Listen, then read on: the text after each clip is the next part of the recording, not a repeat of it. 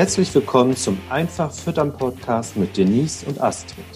Ein Podcast, der Milchviehhalter, Herdenmanager und Kuhliebhaber dazu inspirieren möchte, Milchviehfütterung spannend zu finden und sich gerne mit Themen rund um die Fütterung intensiver zu beschäftigen. Hallo Astrid, moin. Moin Denise und hallo zusammen da draußen. Schön, dass ihr zuhört. In der heutigen Folge, liebe Denise, wollen wir uns um die TMR-Partikellängenverteilung kümmern. Und ich habe mir aufgeschrieben, Futterselektion ist ja so ein Phänomen, dem du besondere Aufmerksamkeit schenkst. Und vielleicht kannst, können wir damit mal einfach einsteigen, dass du mal sagst, was ist, warum ist Futterselektion für dich so kritisch zu sehen?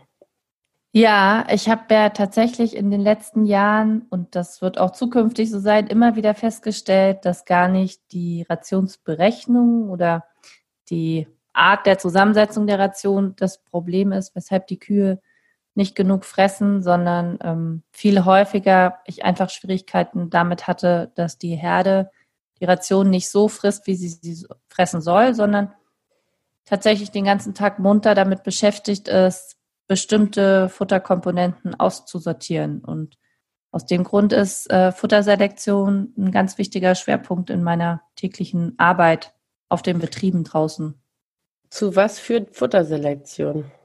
Na, das erste ähm, ist natürlich, dass wenn die Kuh nicht gleichmäßig die Ration aufnimmt, also gerade bei einer Voll-TMR sollte das ja das oberste Ziel sein, kommt es zu ähm, pH-Wertverschiebungen, zu ungewollten und teilweise auch sehr hoch und stark ausfallenden pH-Wertschwankungen im Pansen. Und ähm, ja, das stört die Pansenmikroben bei ihrer Arbeit und führt dazu, dass der Pansen nicht maximal effizient läuft. Also mir dann immer so ein bisschen Futteraufnahme, aber auch ähm, Tiergesundheit, mitunter dann auch Milchmenge fehlen kann. Und ähm, das macht sich dann auch bemerkbar natürlich in einer heterogenen Kotkonsistenz der Herde. Und später, wenn das über mehrere Wochen so gefüttert wird, dann natürlich auch in unterschiedlichen Körperkonditionsentwicklungen, unabhängig von Milchleistungen und Laktationstagen. Also dass Tiere, die eigentlich an gleichen Laktationstag sind und mit einer ähnlichen Milchmenge sich trotzdem stark unterscheiden, weil sie ganz verschiedene Rationen am Futtertisch gefressen haben. Und Klauen, Gesundheit, Fruchtbarkeitsleistung sind natürlich auch Aspekte, die dann davon betroffen werden. Ja, wenn du jetzt auf den Betrieb kommst, dann habe ich jetzt verstanden, genau, das sind die Punkte, auf die du achtest. Auf was achtest du am Futtertisch und wie findet der Landwirt am Ende raus, ob eine Ration oder ob seine Ration jetzt stark selektierbar ist? Ja, da gibt es ja mehrere einfache äh, Tools, wie man das kontrollieren kann. Also natürlich mit dem Auge kann man oft auch schon viel sehen, ob eine Ration viele Grasbälle enthält, ob sie, äh, ob die Kühe besonders viel wühlen, hin und her schieben, das Futter man schnell Tunnelfraß erkennt. Ähm, das sind ja auch alles so ganz wichtige Bausteine, wo wir den Fokus ähm, immer wieder drauflegen müssen, gerade auf den Betrieben, die damit schwer zu kämpfen haben, dann auch unterschiedliche ähm, Beladereihenfolgen oder Mischzeiten ausprobiert, um dann dieses Wühlen am Futtertisch weiter zu reduzieren. Und ja, das kann ein Landwirt, wenn man aufmerksam als gefühlt Fremder über seinen eigenen Futtertisch geht, ähm, gut bewerten, meiner Erfahrung nach. Genau, wir wollen ja den Spagat jetzt schaffen, sozusagen zur ähm, Partikellängverteilung. Was ist da von Vorteil? Also womit kann ich Futterselektion verringern. Ja, genau. Also Und grundsätzlich ist es ja so, dass wenn ich ähm, eine heterogene Mischung vorlege, die äh, schon in der Zusammensetzung unterschiedlich ist, dann kann ich das beispielsweise mit Hilfe der Schüttelbox ganz gut feststellen, indem ich an unterschiedlichen Ausfütterungspunkten eine Probe ausschüttle und das miteinander vergleiche. Grasbälle ähm, und deren Häufigkeit kann ich damit nicht gut bewerten, weil durch das Schütteln mit der Schüttelbox diese sich in der Regel auflösen, es sei denn, das ist so ganz nasses, batschiges Gras. Ähm, aber ich kann halt gucken, ob der Kraftfutteranteil am Beginn des Mischwagens höher ist als in der Mitte am Ende. Und vor allen Dingen kann ich auch schauen, wie es mit den ähm, Obersiebanteilen aussieht. Ne? Also habe ich beispielsweise Probleme mit zu langem Stroh oder zu langer Grassilage. Und das ist ja der Punkt, den du gerade auch angesprochen hast, der ganz wichtig ist bei einer homogenen Ration. Also die Ration muss ja homogen sein, damit die Tiere sie nicht gut aussortieren können. Und mhm.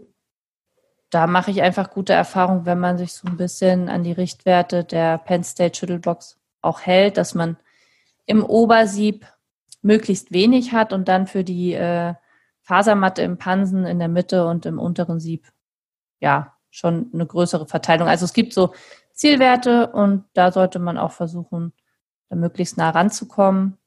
Mm, einfach damit die Kühe dann nicht so schnell aussortieren können. Was ich häufig hier in Schleswig-Holstein schon gesehen habe, ist einfach ähm, teilweise sehr lange Grassilagen, mhm. bleiben dann im Obersieb liegen. Da habe ich dann manchmal mehr, auch sogar als 20 Prozent. Zielwert sind zwei bis acht Prozent im Obersieb.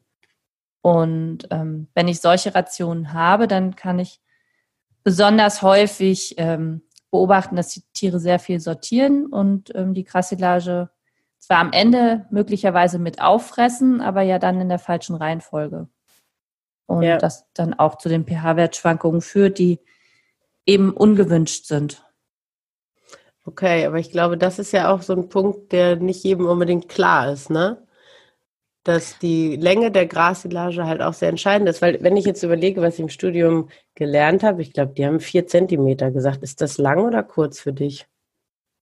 Hm, das ist eher länger, weil natürlich der Trend aufgrund von Kompakt-TMR und auch ähm, aufgrund von anderen weltweit durchgeführten Studien dazu hingeht, dass man im Obersieb möglichst wenig findet. Und wenn ich eine theoretische Häckselänge von vier Zentimetern einstelle, dann ähm, erreiche ich das möglicherweise, wenn der Häcksler dann wirklich mit voller Messerzahl richtig optimal eingestellt war, ähm, ja, es ist aber in der Regel so, dass ich das nicht erreichen kann. Also die Zielwerte der Schüttelbox kann ich nicht erreichen, wenn ich grundsätzlich auf vier Zentimeter gehäckselt habe, weil es dann üblicherweise länger ist. Da wollten wir ja, glaube ich, auch nochmal eine separate Folge zu machen.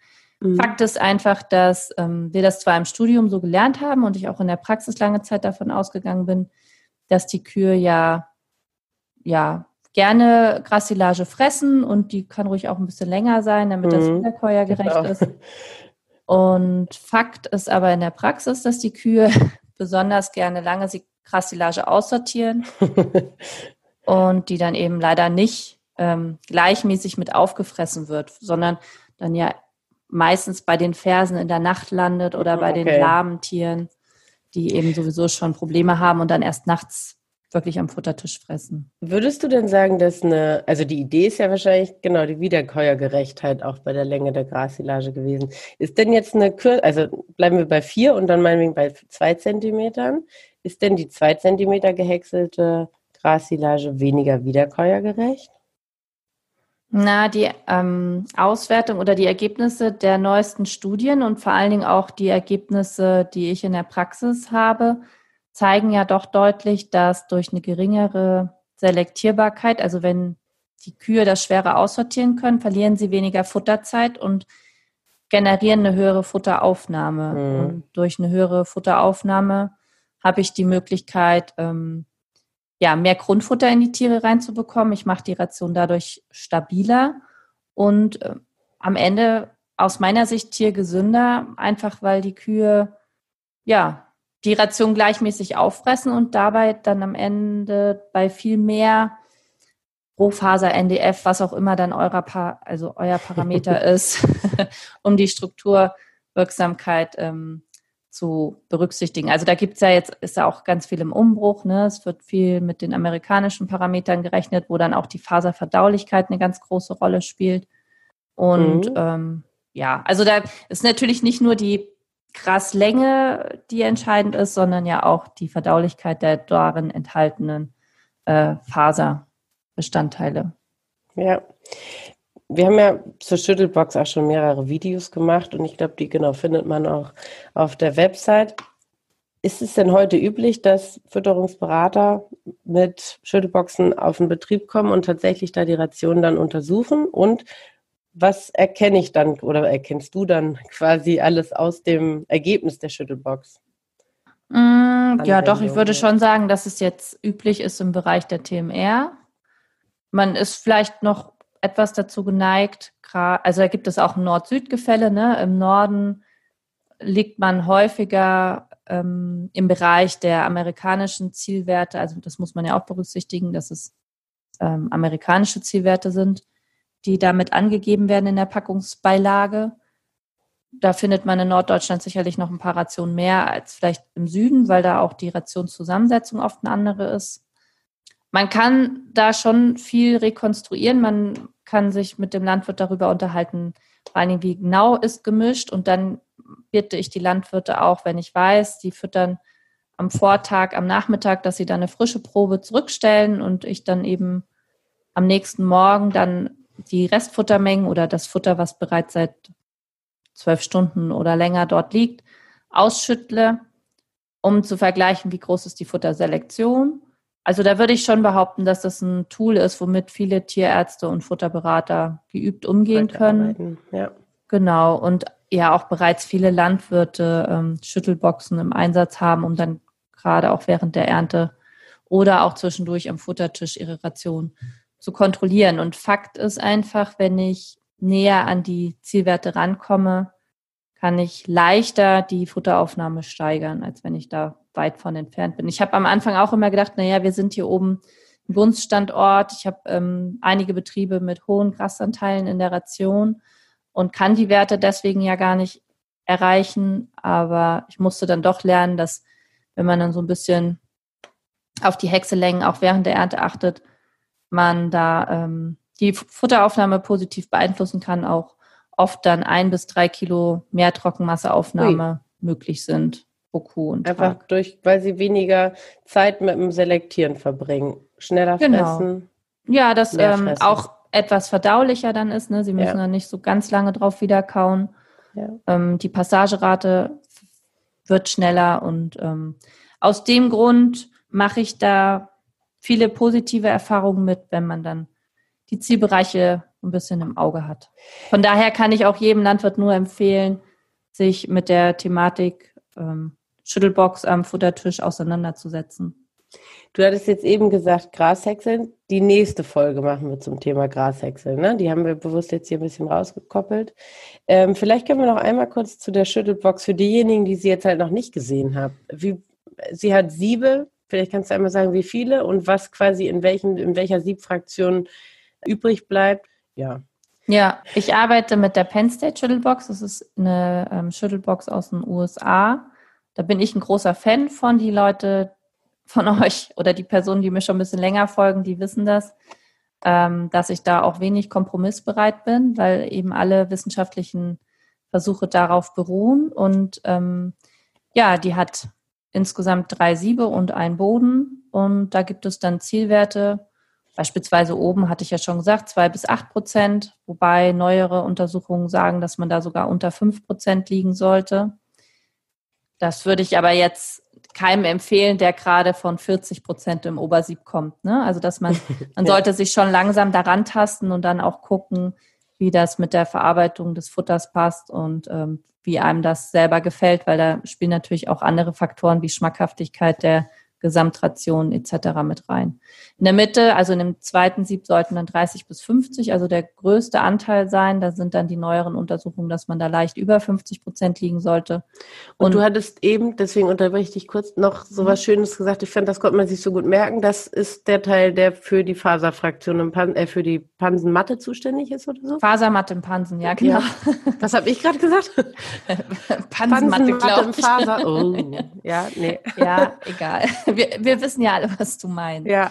Ähm, ja, genau. Also man geht ähm, nach neueren Untersuchungen und die sind auch in unterschiedlichen Ländern parallel sozusagen gelaufen, unabhängig voneinander, davon aus, dass ähm, diese zweite Siebfraktion die entscheidende ist und äh, man da gerne dann auch hoch liegt sollte und dafür dann im Obersieb bei diesen langen Partikeln möglichst niedrig, genau. Weil okay. diese ähm, diese Wiederkauaktivität, Speichelfluss und das hatte man ja auch in den Untersuchungen zur Kompakt-TMR schon schnell festgestellt, das unterscheidet sich dann nicht wesentlich. Ne? Dadurch, dass die Tiere mehr fressen, kommt man da auf ähnliche Wiederkauzeiten, ähnliche pH-Werte im Pansen und so weiter. Und ähm, viele von euch da draußen haben ja auch äh, Aktivitätsmesser, auch im Bereich Wiederkaufverhalten. Ja, so dass man da auch eine gute Übersicht darüber hat, wenn man Dinge ausprobiert, wie sich das dann auf die Wiederkauaktivität in der Herde auswirkt. Und ähm, genau, ja. im unteren Sieb dann 10 bis 20 Prozent und im Boden 30 bis 40. Wie gesagt, wenn man das googelt, Penn State Schüttelbox und Zielwerte, dann findet man die Werte auch. Und da gibt es dann ein bestimmtes System, wie man die Box ähm, schütteln muss, damit man dann da auch drauf kommt. Und das Gute ist, dass am Ende, wenn man fertig ist mit Schütteln, auch wirklich nichts weiter durchfällt. Also man merkt dann auch schon, wenn es auf die letzten Schüttler sozusagen zugeht. Ähm, da kann man da nicht viel verkehrt machen. Okay. Man darf eben nur nicht zu viel einwiegen, ne? also dass man wirklich nur so 200 bis 300 Gramm einwiegt. Da gibt es auch andere Systeme, da sind die Zielwerte ähnlich, aber dann mit einer ganz anderen Einwaage und da muss einem einfach klar sein, dass man das kritisch hinterfragen sollte und dann lieber mit ein bisschen weniger einwiegt, weil wenn ich jetzt irgendwie 500 bis 1000 Gramm einwiege und dann schüttle, dann legt sich das Material so übereinander und das fällt dann nicht wirklich durch. Und wenn ich ähm, die Probe quasi auf zweimal Schütteln aufteile, komme ich zu ganz anderen Ergebnissen. Und ja, das muss man einfach wissen und berücksichtigen. Das ist bei der Penn State Schüttelbox genauso. Wenn man da jetzt 500 Gramm einwiegen würde, kommt da auch Quatsch auch raus. Nicht. Wo sind da die Grenzen in der Ergebnisinterpretation? Also was muss man im Hinterkopf behalten, wo dann meinetwegen auch die Schüttelbox oder die Siebfraktionen so in ihrer Interpretierbarkeit an ihre Grenzen stoßen? Mhm, ja, da gibt es ja viele. Deswegen ist es immer gut, wenn man sich da mit unterschiedlichen Rationen beschäftigt und ähm, beispielsweise feststellt, dass man keine Kompakte mehr ausschütteln kann, weil die einfach viel zu nass ist oder auch andere Voll-TMR-Rationen mit ähm, niedrigen TS-Gehalten unter 39, 38 Prozent können schwierig sein im Ausschütteln, weil das Kraftfutter ja, so ist es ja Ziel des Fütterungskonzepts, am, am Grundfutter kleben bleiben. Ne? Okay. Und ähm, genauso ist es mit filetierten Futter, mit nicht aufgeweichten Trockenschnitzeln. Die würden nicht nach unten durchfallen, logischerweise, sondern oben drin liegen bleiben. Und auch das muss ich dann bei der Interpretation der Daten berücksichtigen. Also da gibt es schon viele äh, Fallstricke, logischerweise, wo man dann aber mit ähm, Menschenverstand, wenn man das ein paar Mal gemacht hat, auch weiterkommt. Und da hilft es dann wahrscheinlich auch einfach, wenn man das mit einem Sparing-Partner zusammen macht, entweder mit einem Tierarzt, mit dem Futterberater oder vielleicht auch einfach mit dem Team auf dem Hof, weil bekanntlich sehen vier Augen mehr als zwei oder Vielleicht seid ihr sogar zu sechs. ich weiß es nicht. Sechs Augen oder sechs Personen, wie auch immer. Angenommen, ja. deine Futterprobe passt exakt in die Richtwerte, kannst du dann auch Rückschluss ziehen, dass die Partikellängen alle passen und dass die Ration gut gefressen wird, schmackhaft ist? Oder geht das nicht in die Richtung? es ist nur ein Controlling-Instrument. Ja, ist nur ein Baustein tatsächlich. Ne? Also wenn die Ration total eklig schmeckt, weil da irgendwie eine Fehlgärung in der Grassilage war, dann kann, kann ja die Partikellänge, ja genau, kann die Partikellänge ja gut passen, aber ja. die Kühe fressen es sehr schlecht auf. Ähm, es ist eher andersrum, so wenn ich wenn ich das Problem habe, dass die Tiere unter 20 Kilogramm Trockenmasse nur generieren am Futtertisch und ich überlege, was ich da jetzt für Maßnahmen ergreifen kann und nehme dann mal die Schüttelbox so zur Hilfe, und sehe, dass ich dann im Obersieb eben 30 Prozent finde, ja, dann sollte ich nochmal überlegen, ob ich jetzt bei der aktuellen Ration, aber vor allen Dingen im mittelfristigen, äh, in der mittelfristigen Planung vielleicht etwas weiter runterkomme, um dann Futterselektion auf jeden Fall zu verringern. Also quasi ein Puzzlestück des Bildes. Genau. Partikelengverteilung, was haben wir noch vergessen? sicherlich viel, wie immer. Aber ja, beruht ja nicht, also wir haben ja nicht den Anspruch auf Vollständigkeit, das wäre ja der Wahnsinn.